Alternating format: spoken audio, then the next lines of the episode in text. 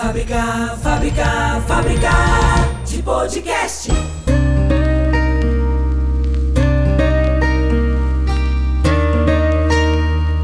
E aí, pessoal, bom dia, boa tarde, boa noite, boa madrugada. Tá começando agora mais um episódio da Fábrica de Podcast e hoje eu tô aqui com uma pessoa muito querida. Ela começou como minha cliente. Eu não conheço ela fisicamente, assim, presencialmente, mas eu estou vendo ela na tela. A gente fez uma amizade muito forte, eu considero isso, eu acho que ela considera também.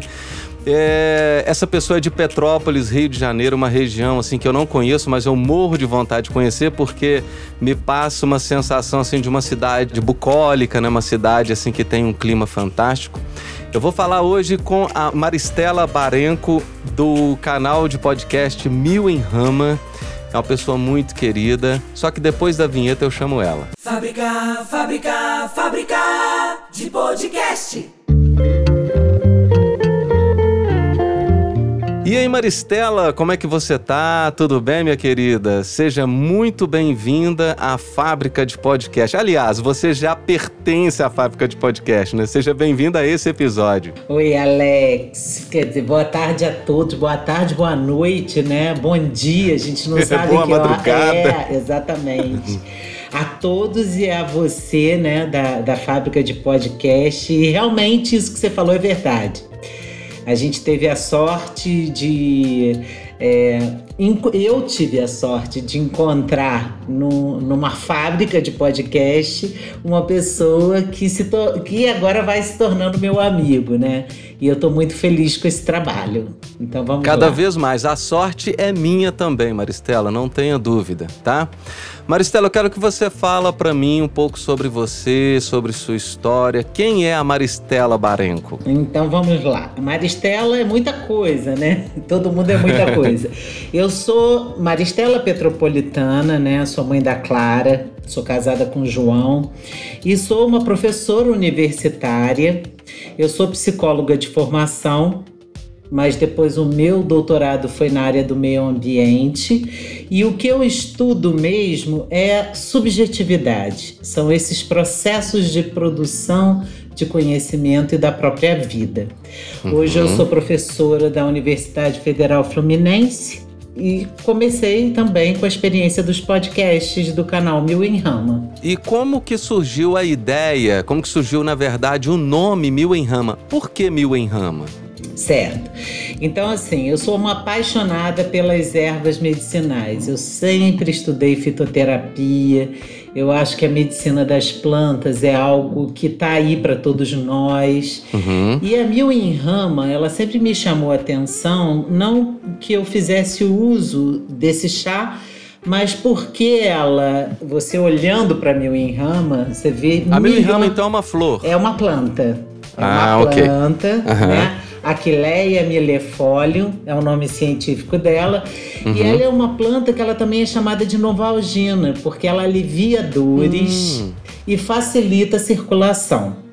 Entendi. E aí eu, na mesma hora, tive isso como metáfora. Algo que possa aliviar nossas dores e Uhum. algo que possa é, facilitar uma circulação de ideias, de pensamentos. E, e foi essa a ideia inicial. E com mil possibilidades também, Isso. talvez, né?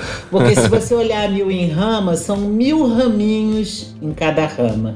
Então, essa Aham. ideia da diversidade. Sim. Isso para mim foi muito forte. Fantástico. Tá. É, hoje você tem um canal de podcast em que, inclusive, quem edita o seu podcast sou eu. E eu faço questão de eu mesmo editar seu podcast porque eu amo. Raríssimas vezes eu mandei os seus episódios para um editor porque eu faço questão de ouvir. E o interessante dos seus episódios é que a gente ouve ele um milhão de vezes e cada vez que a gente ouve, a gente tira alguma coisa dele. É aquela coisa de você chupar uma laranja, espremer, espremer e Ai, ainda que sai legal, caldo, que né? bom, que bom ouvir isso. Muito interessante.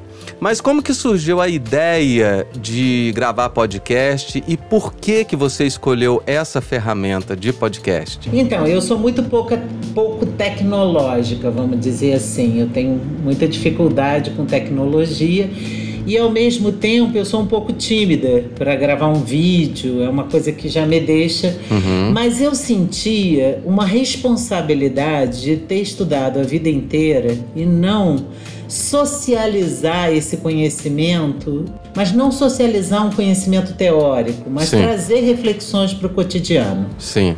Então eu comecei a ver as pessoas cada vez mais me procurando, sofrendo, estudantes de 18 anos tomando tarja preta, Uhum. aluno é, tentando suicídio. Nossa. E aí eu pensei, tá na hora de eu fazer alguma coisa. Sim. E aí um amigo me mandou um podcast e falou: por que, que você nunca pensou em fazer isso? E como eu penso demais para fazer uma determinada coisa, eu Aham. quis fazer ao contrário. Eu falei, eu vou começar. Aham. E aí eu entrei na internet sem nenhuma indicação, sem nada, Aham. olhei. Não, mas tem um detalhe. É. Eu tenho muita conexão. Eu sempre, quando vou fazer uma coisa, Sim. eu peço ao universo que Uhum. me coloque uma pessoa que me corresponda, que possa ser bom para dois. E Aham. aí eu primeiro eu pensei isso e aí Aham. eu fui e encontrei a fábrica de podcast. Que fantástico. E aí, né, foi um, um sonho, né, Alex? Fantástico. Ô Maristela, eu também sempre peço, e por incrível que pareça, é, eu não tenho clientes ruins, sabe? Eu não tenho clientes que me dão problema. é, eu já tive clientes assim que eram mais complicados e que aí eu fazia, falava assim. É, eu prefiro que não seja meu, mas que encontre um lugar legal. E aí acabava que, por conta própria, esse cliente saía, entendeu? Sim. É, e eu prefiro ter um- um- um- uma conexão, um grupo de pessoas assim que vai que vai ter energia, sinergia, é, sincronicidade, né? Que eu acho que é importante a gente é, ter esse tipo de, de pensamento, de sentimento, de conexão, de teia, né? Para que as coisas fluam e dê certo. Ah, não é só o financeiro, claro, o financeiro é importantíssimo, né? Eu preciso dele para comer, para criar minha família mas é, é interessante demais e eu fico muito feliz e muito lisonjeado com isso tudo. Então eu nem vou te perguntar como é que você conheceu a fábrica de podcast, porque Sim. você já me respondeu. Aham. Bom, é o seguinte. é, eu tô aqui para falar, eu acho que eu, eu- eu gostaria muito, inclusive eu vou roubartilhar esse, esse, esse termo tá muito utilizado esses dias. Eu vou colocar o título desse episódio, se você me permitir, Já tá obviamente. permitido, antes de saber. É o mesmo título que você colocou no seu episódio chamado Por Ritualidades Vivas. Porque é Certo. sobre ele que eu quero falar hoje. Porque ele me tocou profundamente por causa dos nossos comportamentos e eu queria conversar sobre ele com você, a gente debater a respeito, falar um pouquinho é, sobre ele. Então, o microfone é seu. Certo. Então, uma coisa muito interessante que aconteceu são os retornos que eu tenho recebido desse último episódio, né? Foi Aham. muito interessante. Mulheres, a maioria mulheres, Sim. que meu público, a maioria são mulheres, e Uhum. inclusive duas mulheres que vão casar suas filhas agora. E que estavam exatamente percebendo isso, né? Quanta Ok, que excelente. superficialidade. Elas disseram Uhum. pra mim isso.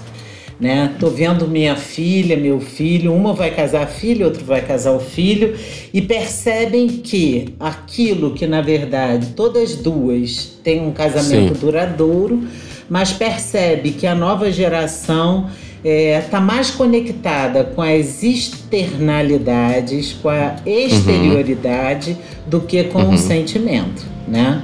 Sim.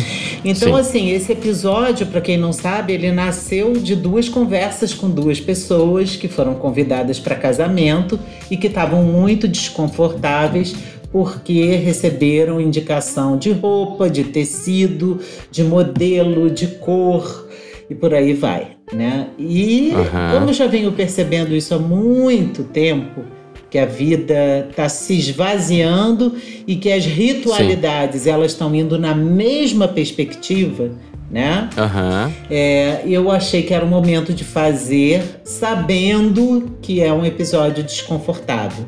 Sim, sim, sim. Deve doer em muita gente aí que, que não conseguiu abrir a mente a esse Sim. Né? Sim, porque na verdade o objetivo dos podcasts ele já vai responder isso. É, eu tenho um lema: quem não se produz é produzido. Sim, e a gente vem sendo sentido. produzidos. Então, uhum. é, na verdade, essa sociedade que está aí, o que ela quer é consumo. A palavra uhum. mágica, né? Sim, obviamente. O show de Truman, né? É, o show exatamente. De Truman. exatamente. E aí vem aquela questão. É, o quanto nós é, nos deixamos produzir por isso, né? Sim. Então, o quanto a Sim. gente só está preocupado com o corpo, com a roupa, com a festa, uhum. com o que a gente mostra, né? uhum. né? Tem uma jornalista que eu gosto muito, a Eliane Brum, que ela já fala que essa sociedade, nesse atual momento, invadiu os espaços interiores de tal forma que tudo é um fora, né? Sim. Tudo é um fora, tudo é um grande fora. Até mesmo quando você está em um lugar, às vezes você está preocupado em tirar fotos para quem não está ali naquele lugar, né? Uhum. Então, assim, o tempo inteiro a gente tá pensando em quem não tá. É, é só que assim, você, como você disse, né, quer tirar fotos para quem não tá ali e mas ao mesmo tempo não nem sempre são re, realidades, né?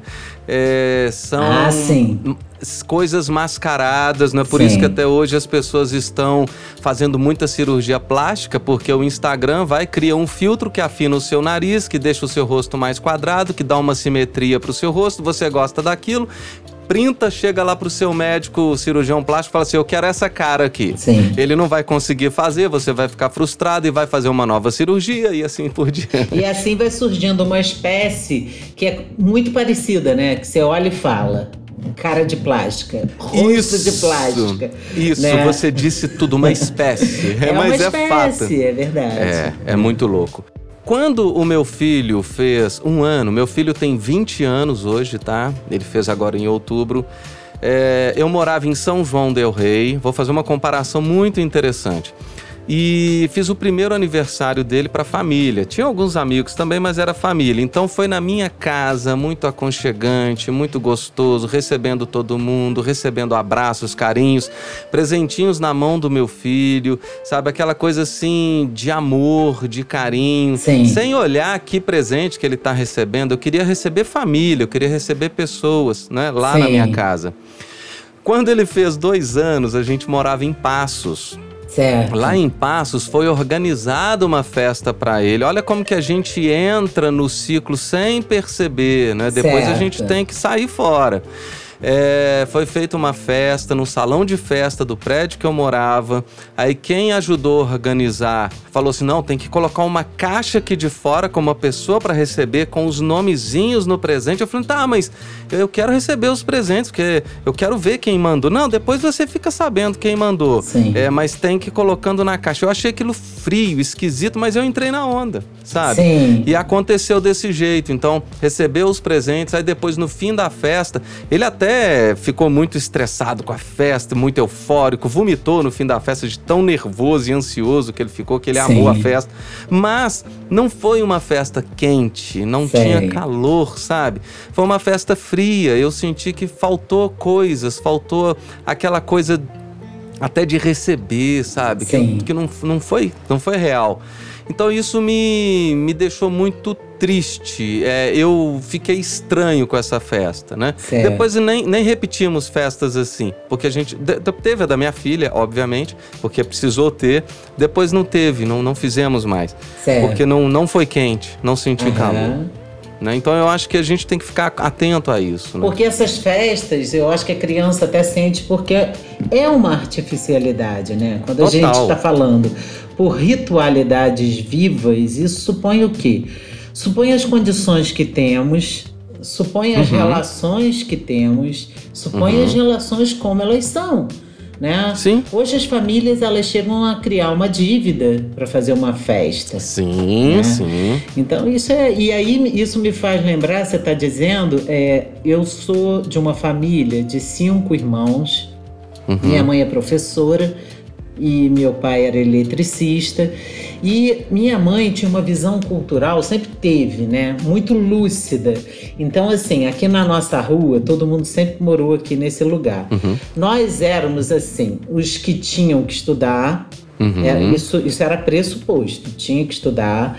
Minha mãe dava um duro pra gente ter dentista, Uhum. Vamos dizer, eu Sim. lembro que isso era uma coisa pesada, Sim. mas nós éramos os únicos que não tínhamos televisão a cores. Né? Uhum. E às vezes a gente questionava, mãe, a gente quer uma TV a cores. E ela falava, não, eu não posso e eu não faço prestação. Então Sim. aqui em casa não tinha isso. Sim. Mas tinha os dentes, tinha os livros, tinha os estudos. E aí as festas que a gente tinha cabia todo mundo, né? Sim. E era do jeito que era, do bolo possível, do sanduíche, mas engraçado, era permeado por, por muita alegria, né? Aham. E hoje o que a gente vê é uma asepsia. No podcast eu até falo que eu comparo às vezes essas festas a um. Parece até um cemitério, um velório, né? Porque Sim. tem uma ritualidade Sim. artificial. Total. Seu nome tem que estar na lista, Sim. né? Você tem que deixar o brinquedo ali, o presente ali. Você entra, você está preocupado em comer. Também tem isso, né? Sim. As pessoas vão é, querendo se empaturrar. A sociedade de agora, do consumo, ela é uma sociedade do empaturramento em Sim. todos os sentidos. Sim. Imagens, palavras, comida, consumo, coisas, né? Uhum. E isso eu acho que a gente tem que apontar esse mal-estar. Sim, e tem uma obsolescência programada para esse consumo, né? Sim, exatamente. Antigamente você falou da TV em preto e branco. É, a minha origem é muito parecida com a sua nesse sentido, porque a minha, meus pais também tiveram TV em preto, em preto e branco, mas na minha casa tinha dentista, tinha saúde. A gente, é, eu estudei em escola pública, mas não faltava nada nesse sentido.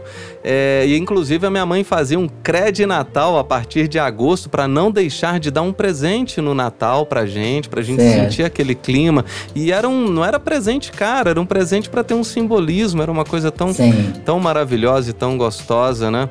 É, mas Aham. infelizmente hoje o Natal ele ele é, tá até começando mais cedo. Você comentou isso também num Nossa, episódio, né? o, o- Natal hoje em dia ele começa a partir do dia 1 de outubro Isso, nas lojas. isso mesmo. Né? É. E engraçado que o efeito é o seguinte: há uma aceleração do tempo Aham. que a gente tem essa sensação, né? Eu nunca vi Sim. o tempo passar tão rápido esse ano, Sim. por exemplo. Sim. Então você tem essa sensação de aceleração, mas quando chega o dia do Natal, ninguém curte. Verdade. Tá todo mundo cansado. Sim, já Né? saturou, né? É, então ele já é uma saturação, já é uma ritualidade que é saturada, né? É, é uma loucura. É, na minha época de criança, de adolescência, até pouco tempo atrás, o Natal começava dia 1 de dezembro, que a gente começava Sim. a enfeitar a casa. A Era aquele clima, né? Aqui no Sim. meu prédio montou há umas duas semanas, eu acho, e eu falei assim, "Ah, mas já? Sim. eu achei estranho, sabe? Não, o que a gente tem que entender, por isso que eu acho importante a gente refletir, porque isso não está dado, sabe? Uhum. Isso que a gente tem que entender. Quando as pessoas estão todas perdidas, inclusive Sim. nós em alguns aspectos, isso não está dado, isso tem que ser produzido. Então, quando o, o quem ganha, quem ganha é decretando o Natal dia 1 de outubro, né? São as lojas. Sim. O objetivo é vender coisas. É comércio, dizer, total. compre. Sim, Exatamente. Total. Total. E eu acho que eh, esses Natal, esse ano, por exemplo, eu não vou no Natal na minha família. Uhum. Eu já- É, você fez um episódio falando sobre isso também. falando sobre Uhum. isso, né? Que eu acho até que esse ano o Natal deveria ser outra coisa. Aham. Pelo número de mortes, Uhum. eu acho que nesse episódio eu tô dizendo isso Sim, sim. né? Eu acho que a gente precisa inventar outras ritualidades. Com né? certeza. Se você, sinceramente, nós que não estamos na linha da pobreza, que temos trabalho, que temos salário, que temos Uhum. saúde, a gente precisa de um presente no Natal? Fato. Ou a gente poderia ofertar uma ceia para quem está vivendo situações tão alarmantes assim. Sim. Né? Sim. Então eu acho que a gente também tem que sair desse lugar, de, dessa carência, dessas coisinhas que a gente cria, né? Aham. Ah, eu quero, eu quero, eu quero, eu quero, mas você é um ser tão carente assim que você se preenche. E, e o que e, que- e o que está por trás, né, Alex? Não preenche. Hum, esse não, é o problema. não preenche. Não É, preenche. esse Fato. é o problema. É, a minha psicóloga falou uma coisa interessante. Eu vou me abrir aqui nesse episódio, mas eu acho que é pertinente. É, você sabe o que, que eu passei em dezembro do ano Sim. passado. Esse ano, nosso Natal também não vai ser. Vai ser um Natal um pouco diferente, um pouco mais. Mas assim, a gente tem que levantar ele com certeza, né? Com, com muita gratidão Sim. no coração. Ah, mas eu, eu- na minha sessão ontem, né, com, com a minha psicóloga, é, eu tenho percebido que eu tenho ficado ansioso e nervoso com pequenas coisas dentro de casa, né? É uma coisa deixada ali, outra coisa deixada aqui, outra coisa esquecida ali, outra coisa que não foi lavada aqui, e aí eu sempre reclamando, lava, faz isso, é, sujou, lavou e tal. Aí ela falou assim. Alex, dá um tempo pra você, descansa, porque você tá tentando, é mais fácil corrigir o externo, mas isso tá Sim. dizendo muito do seu interno, porque você não tá Sim. conseguindo organizar o seu interno. Então, para, descansa, daqui a pouco você vai organizar o seu interno, o seu externo e vai estar tudo bem. Então, acho que as pessoas precisam fazer isso, né? Dar um. da- Sim. né, respirar. Essa, essa necessidade de criar esses arranjos artificiais, que são Sim. uma necessidade de controle, né? Sim, você falou tudo, uma necessidade Pseudo-controles, de né? controle. Pseudo-controles. Aqui porque, eu consigo verdade, controlar, mas é. internamente eu não consigo. E será que é para controlar, né? Então a, Sim. a grande questão é essa, né? Essa semana a gente conversava sobre essa questão de anjos, as pessoas perguntando: "Ah, mas você acredita em anjo?" Nossa. E eu falava, né, a gente a, é, a gente acha que acreditar em anjos é uma, um fato hilário. Aham. Mas e acreditar, por exemplo, é, que controlamos tudo? Sim. Isso não seria também um- um- algo assim, um- uma ilusão de super-heróis, né? Sim, sim. É como você diz, uma ilusão de super-heróis ou até uma onipotência. né? Sim, uma onipotência verdade. total, né?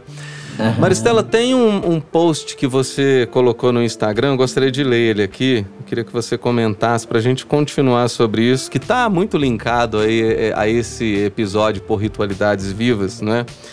É, você postou uma paisagem, parece ser uma zona rural, e você diz assim: Passeando pelas estradinhas do interior do estado do Rio, encontramos cada cena, cada ângulo, cada obra de arte.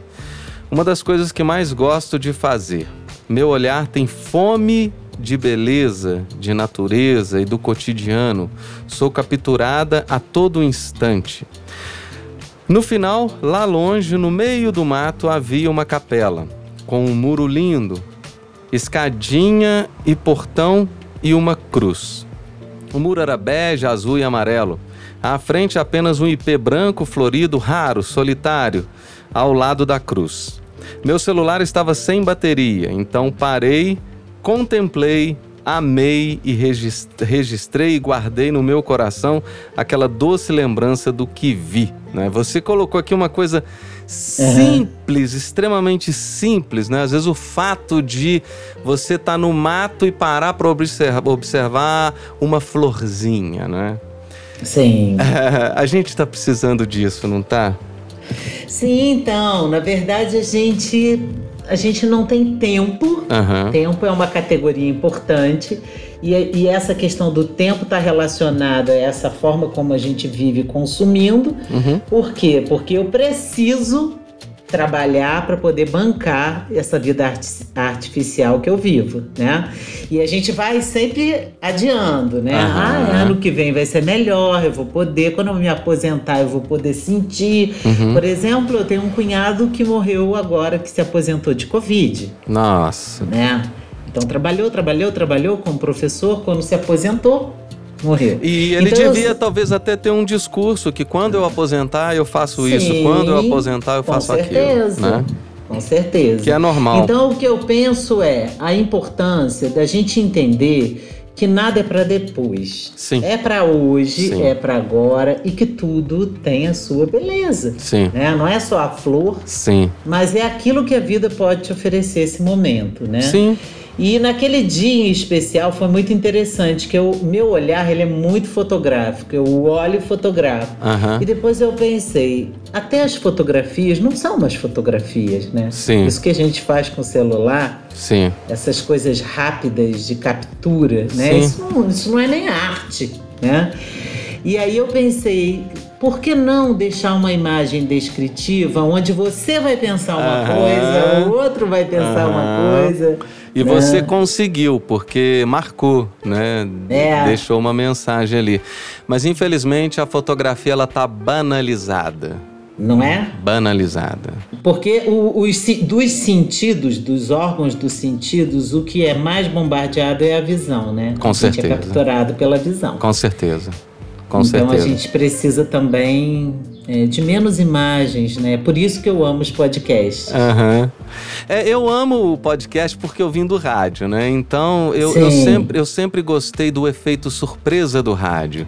Tanto na comunicação quanto na questão musical. Eu amo ligar um rádio é, e de repente ouvir uma estação e, e- e- ser surpreendido com uma música. Falar assim, nossa, quanto tempo que eu Não. ouço essa música, isso é maravilhoso. É, né? maravilhoso. E da mesma forma que vem também uma mensagem, fala assim, opa, isso aqui serviu pra mim, nossa, que interessante, né? Então eu Sim. acho que o podcast ele, ele veio trazer isso de uma forma democrática, onde há uns anos atrás precisava alugar um estúdio, precisava se locomover, precisava pagar por uma estação, arrumar patrocínio. Hoje não, hoje você faz isso entre aspas praticamente de graça, né? Sim. Né? aham, certo. Ô Maristela, ah, falando sobre tudo que você trata dentro do seu canal de podcast e, e também falando da sua filosofia de vida, eu gostaria de que você. eu- Eu sempre confundi muito isso. Depois de você, eu passei a entender um pouquinho e, e- e assimilar, mas eu gostaria que você explicasse pra gente. Qual que é a diferença entre autoajuda e cuidado de si? Certo, tocou no ponto, né? Então, é, a autoajuda é uma coisa muito banalizada na nossa sociedade, né? E por que, que ela é banalizada? Porque ela tá no nível né, daquilo que a gente consome, né? Da mesma forma que uma coisa que você compra. É um livro te dizendo, seja feliz, trabalhe mais para você realizar os seus sonhos, Aham. né? Então a autoajuda ela tem duas características que eu não aprecio. Uma é a condução de alguém, né? Hum. Alguém que prescreve um modo de vida Ela deixa alguém. de ser alto, né? Deixa Exatamente. ser alto. Porque nunca é alto, porque é sempre através de um livro, de um curso, de uma terapia, então não é alto. Não é alto. Né? Uhum. E aí ela é prescritiva. Eu não gosto de nada que, é pres- que seja prescritivo. Uhum. Né? E, e a segunda coisa é que não se questiona o modelo.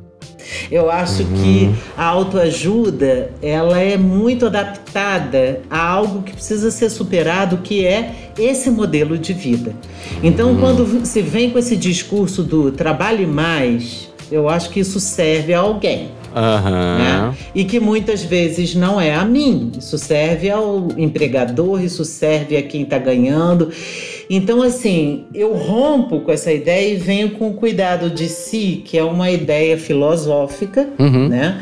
De uma filosofia crítica do Michel Foucault. Uhum. E a ideia do cuidado de si, primeiro, não é prescritivo. Sim. Então não é um caminho que alguém faz por você ou que te conduz, né?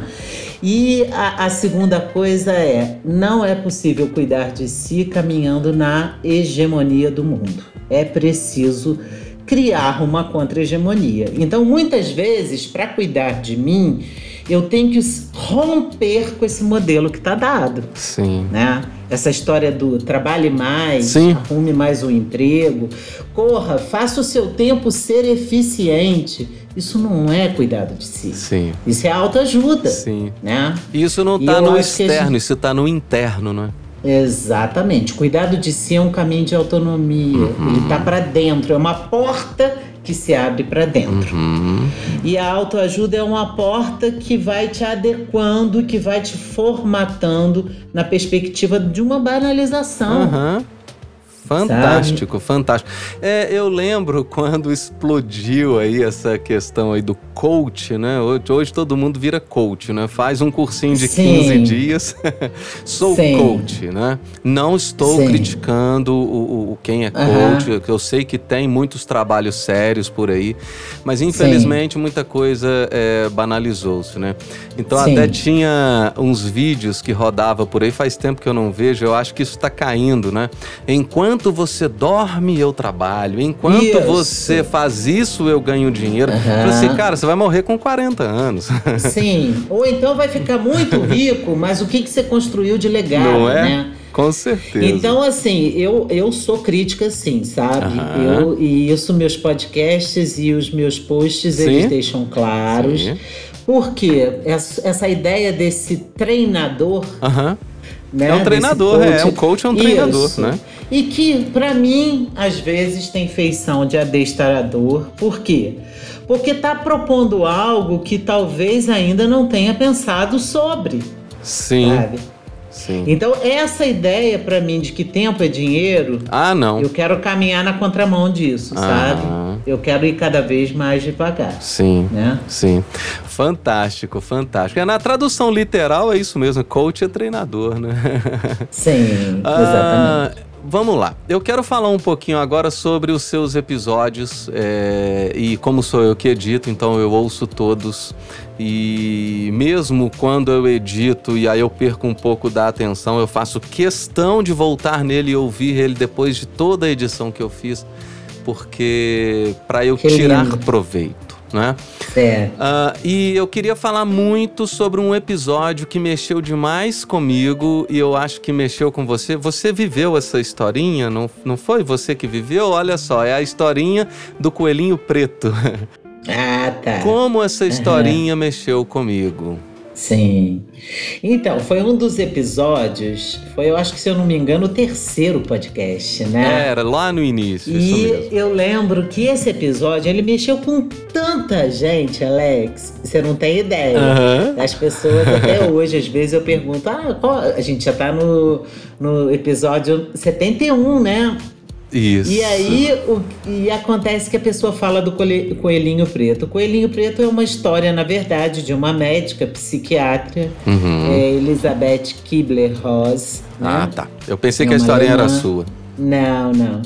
E ela conta, é uma, é uma médica fantástica, é um livro que eu acho até que você podia ler, hein? Agora me veio esse insight. Depois você. A Roda da Vida. Você pode tá? até mandar é, é, é, o nome, autor, para a gente tá. deixar na descrição aí do episódio para tá outras ótimo. pessoas lerem também. Então é um livro sobre uma pessoa que se dedica à arte da morte e do morrer que é, já é um tema pra gente Sim. muito complicado, né? Uhum. E ela é uma médica que ela ela era uma trigêmea, então uhum. a mãe e o pai tiveram três, ela era a mais fraca, foi a última a nascer. E ela conta no livro né, as experiências que a conduziram a estudar a morte. Uhum. Né?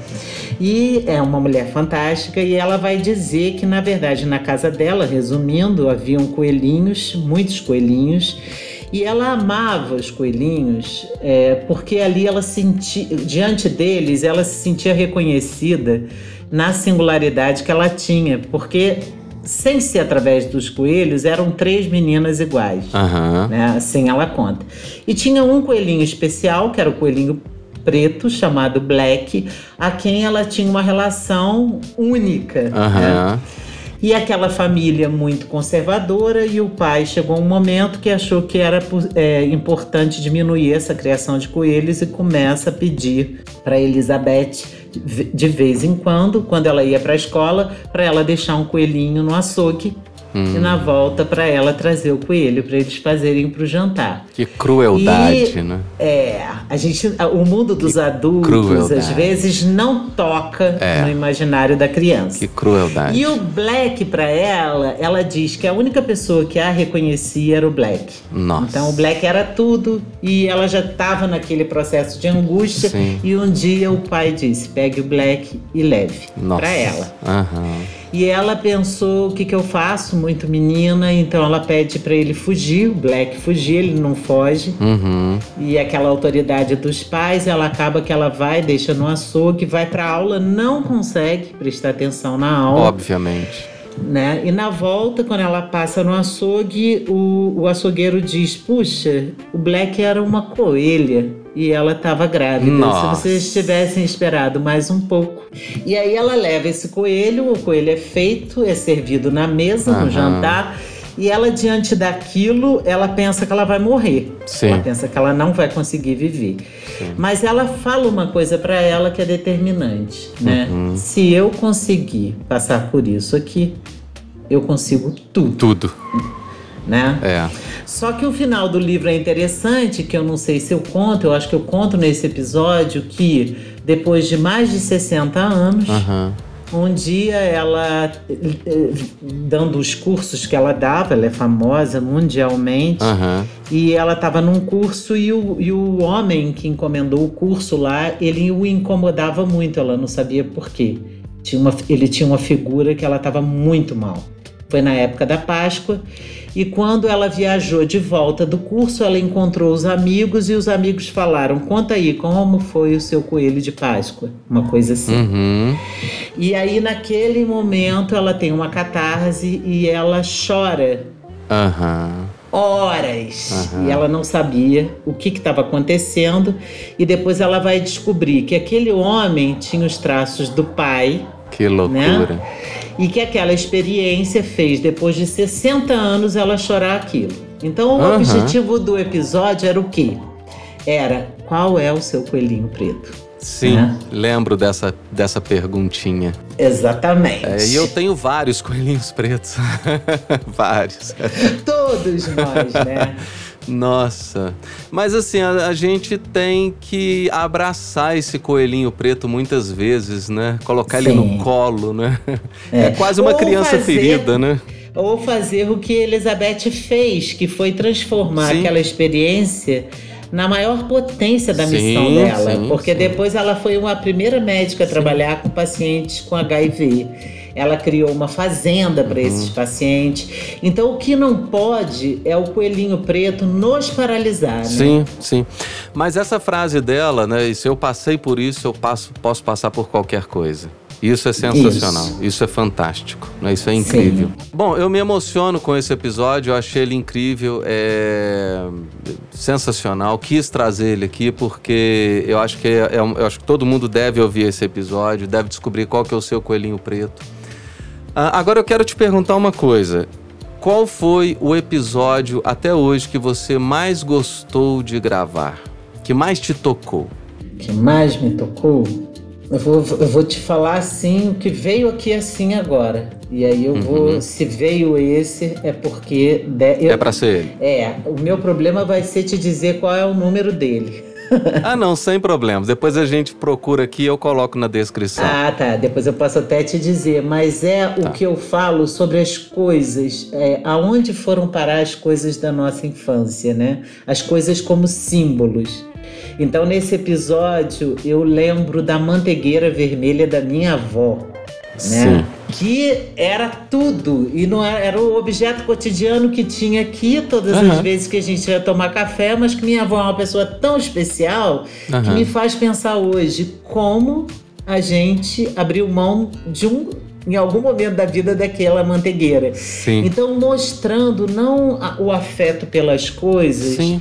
mas as coisas sendo símbolos da nossa vida, né? Sim. Então naquele episódio eu perguntei, cadê a minha monareta Aham. se- 67, sei lá, se eu nasci em 64, 70. Cadê? Que de repente eu não sei o que, que eu fiz com Sim, ela Sim. né? E esse episódio ele foi muito forte para mim e na verdade muitas pessoas também me escreveram, Uhum. né? Agora talvez não tenha sido o episódio, teve um episódio, Alex, engraçado que eu não tô conseguindo lembrar assim rápido, Ah. mas teve um episódio que eu é, chorava tanto Aham. escrevendo que eu falei eu não vou conseguir gravar esse podcast. Ah, né? ah, eu lembro de você comentar. Você lembra? Lembro de você, mas eu não lembro qual também. Mas eu lembro de em É, seguida você. Sobre essa. Será assim, que foi o da Alex minha mãe? custou. Da ah, minha foi, mãe foi, professora. foi o da sua mãe. Foi o da sua mãe. Foi. Da minha mãe professora. Foi da sua mãe, isso mesmo, conto exatamente. a história dessa mulher, né? É. Com 83 anos. E aí eu pensei, eu não vou conseguir falar. Sim, né? Eu vou me sim. emocionar.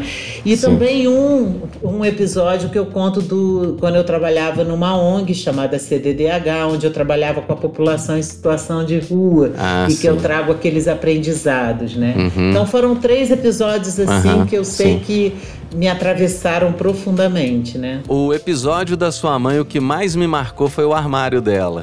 O armário. Que tá ela vendo? levou um armário pra Você tá escola. vendo o símbolo? É. O símbolo que fica? É muito né? interessante. As coisas falam.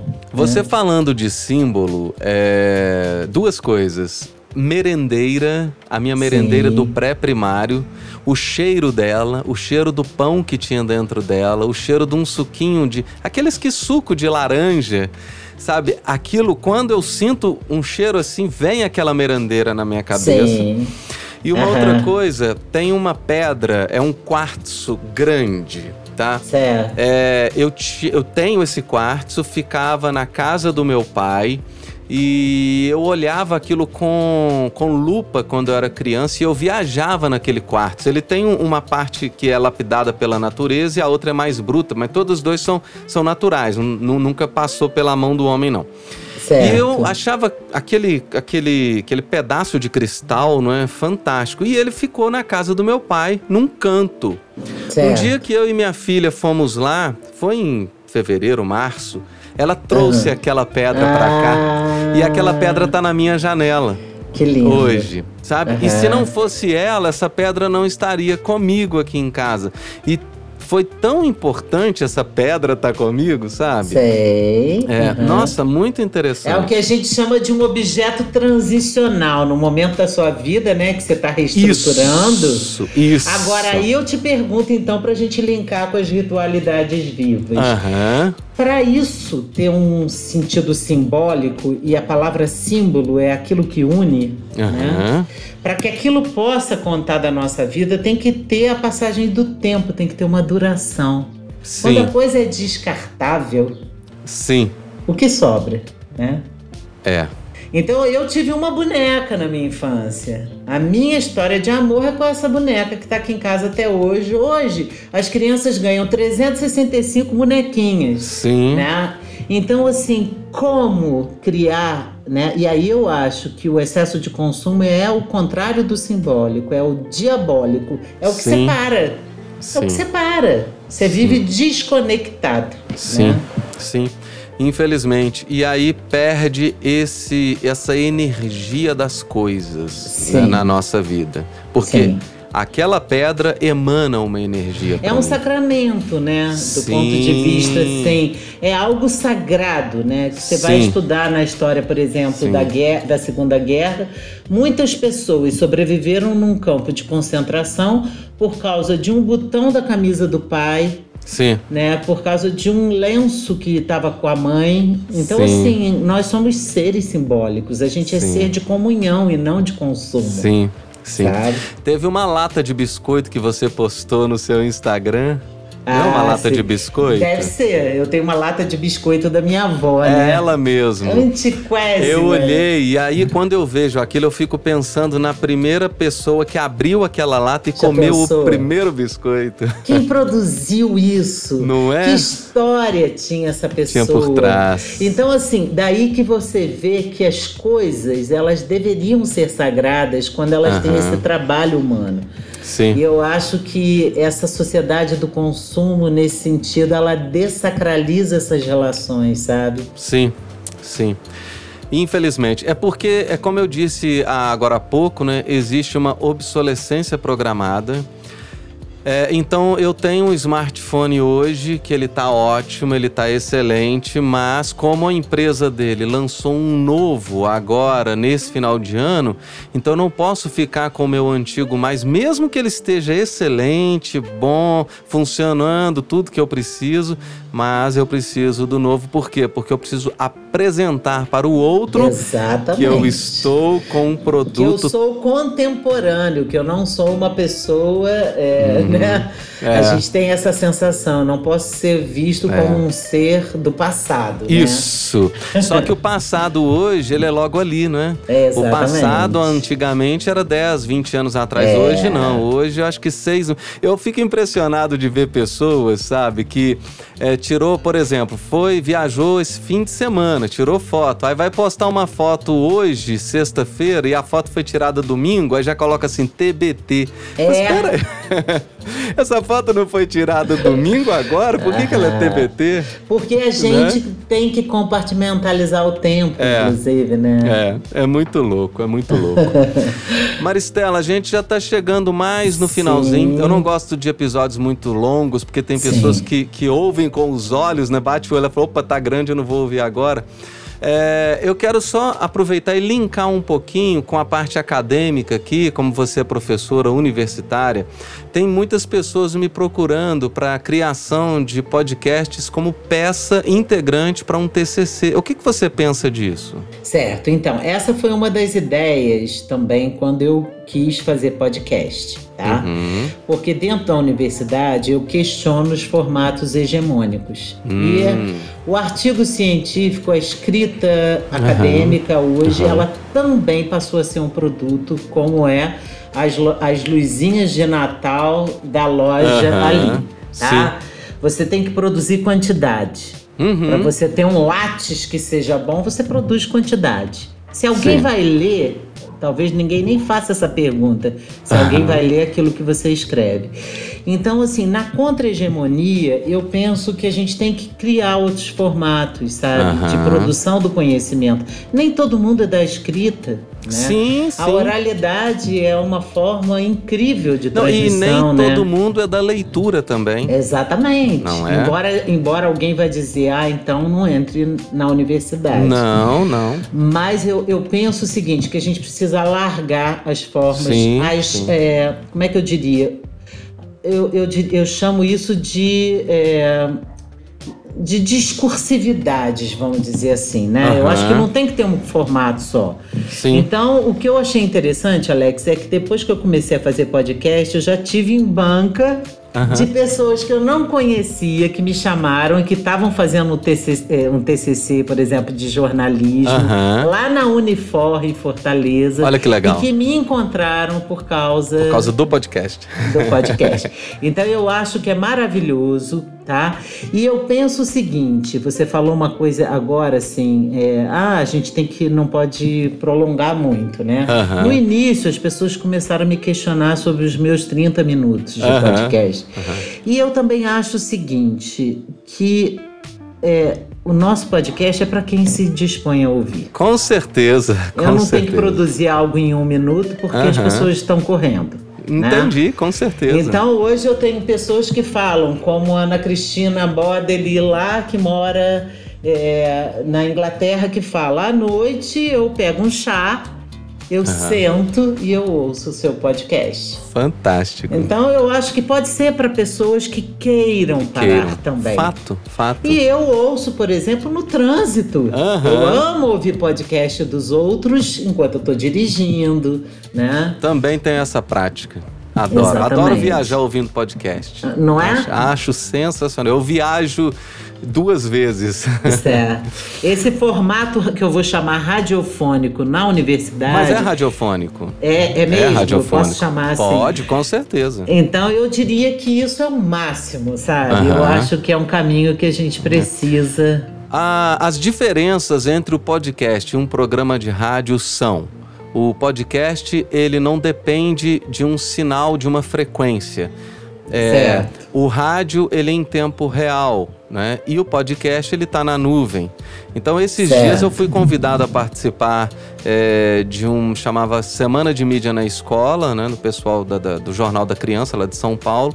E a gente falou sobre o jornalismo. E eu falei sobre o jornalismo dentro do podcast de uma forma assim bem interessante, que é o, o, o programa de rádio, é, quando eu era criança, ele evaporava, né? Então aquela coisa assim, eu, eu tinha muita vontade de ouvir locutores da época e eu não consigo mais, porque isso evaporou, sumiu. Sim. E o podcast resgata isso. Então, ele você grava, né, um em formato radiofônico na sua casa com um custo muito baixo, isso vai para uma nuvem e daqui 10 anos isso pode se tornar material de pesquisa, pode se tornar história, né? Maravilhoso. É como pegar uma revista Veja da década de 90 e, e ler, né? Então é a mesma coisa. Então o podcast entrou nessa linha. Então eu acho isso fantástico.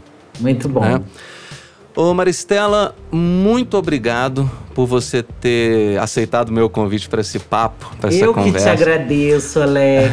Nós vamos marcar outro, tá? É, Certo, é, nós vamos tá bom. conversar mais. Eu quero, eu acho que é, é- é muito interessante, muito pertinente. Você tem que se divulgar cada vez mais, porque você. é, eu acho que você é um. Se não for a mais, é uma das pessoas mais inteligentes que eu já conheci até hoje. Poxa, tá? que orgulho! Mas com uma simplicidade incrível, sabe? Com uma sabedoria incrível. Então é, é isso que é interessante. É porque você não ostenta a sua inteligência, você não ostenta o seu conhecimento. Você passa de uma forma muito natural, muito carinhosa, tá? Certo. É, deixe aqui suas considerações finais, por favor. É, eu diria assim, primeiro te agradecer, porque eu acho assim, eu não gostaria que o meu trabalho tivesse sendo feito, talvez, por alguém, por qualquer pessoa. Engraçado isso, né? Eu não pensei isso, mas hoje eu penso, gente, se você fala que não vai fazer mais podcast, eu falo, eu acho que eu não consigo fazer também. Nossa. Criou uma, uma, Aham. uma identidade, né? Então Sim. Assim a forma como você conduz esse trabalho, Alex, que é muito precioso, a forma como você orienta. Então quero te agradecer e de dizer para as pessoas o seguinte, aquilo que eu disse no início que eu tenho como lema, né? É, é tempo de se produzir. A gente Sim. precisa. Não adianta se produzir quando o nosso carro já caiu do abismo, Aham, quando as aham. coisas não estão boas, isso é mais difícil. Então é um trabalho diário, né? Da gente Sim. recuperar algumas coisas. E que a gente Sim. possa é, ter coragem, né? Ter coragem de fazer escolhas que nos levem nesse sentido. Não não estou falando do meu podcast, mas eu estou dizendo de tudo aquilo que vem nos agregar. Né? Sim. É, e essa palavrinha que você disse aí, coragem, ela é fundamental. Sim. Porque nesse mundo do consumismo, né, nesse mundo dessa apresentação à sociedade, né, porque eu preciso me apresentar, Sim. É, às vezes muita, muita gente tem um anseio, tem um desejo pela simplicidade, tem um anseio, um desejo por mudar. De, tem até uma opinião, mas tem algo que trava ela, porque fala assim: opa, se eu fizer dessa forma, eu vou estar ferindo muita coisa, até família, até isso. aqui." Então, essa palavra coragem, Sim. ela é forte demais. E o, que, e o combustível para essa coragem é uma coisa que a gente foge, mas é, a gente só tem hoje e o nosso tempo acaba. Sim, e tempo a gente não compra, né? Tempo Exatamente. esgota, acabou. Né? Então que a gente possa viver qualitativamente esse nosso tempo, que é uma Fato. dádiva. Fato. Maristela, Tá foi uma delícia falar com você, tá? Muito E é- obrigada. É sempre, tá? A recíproca é verdadeira. E em breve a gente grava mais um episódio, tá? Pode esperar que o convite vai chegar, tá bom? tá bom. Valeu. Obrigada. Uhum. Tchau. Tchau. Um abraço para todos. Obrigado. Ô, gente, então é isso aí. Eu conversei aqui com a Maristela Barenco, do canal de podcast Mil em Rama. Se inscreva no canal dela, tá? Busca aí no Spotify, no Apple Podcasts, no Deezer, Mil em Rama, tá? Foi muito bom falar com você, Maristela. Foi muito bom falar para todos vocês. E não se esqueçam, precisou gravar um podcast? Entre em contato. Acesse a fabricadepodcast.com.br e a gente faz tudo para você. Edição, masterização, publica. Você vai só precisar mandar o áudio pra gente. Forte abraço, te vejo na semana que vem, gente. Tchau, tchau. Fábrica, fábrica, fábrica de podcast.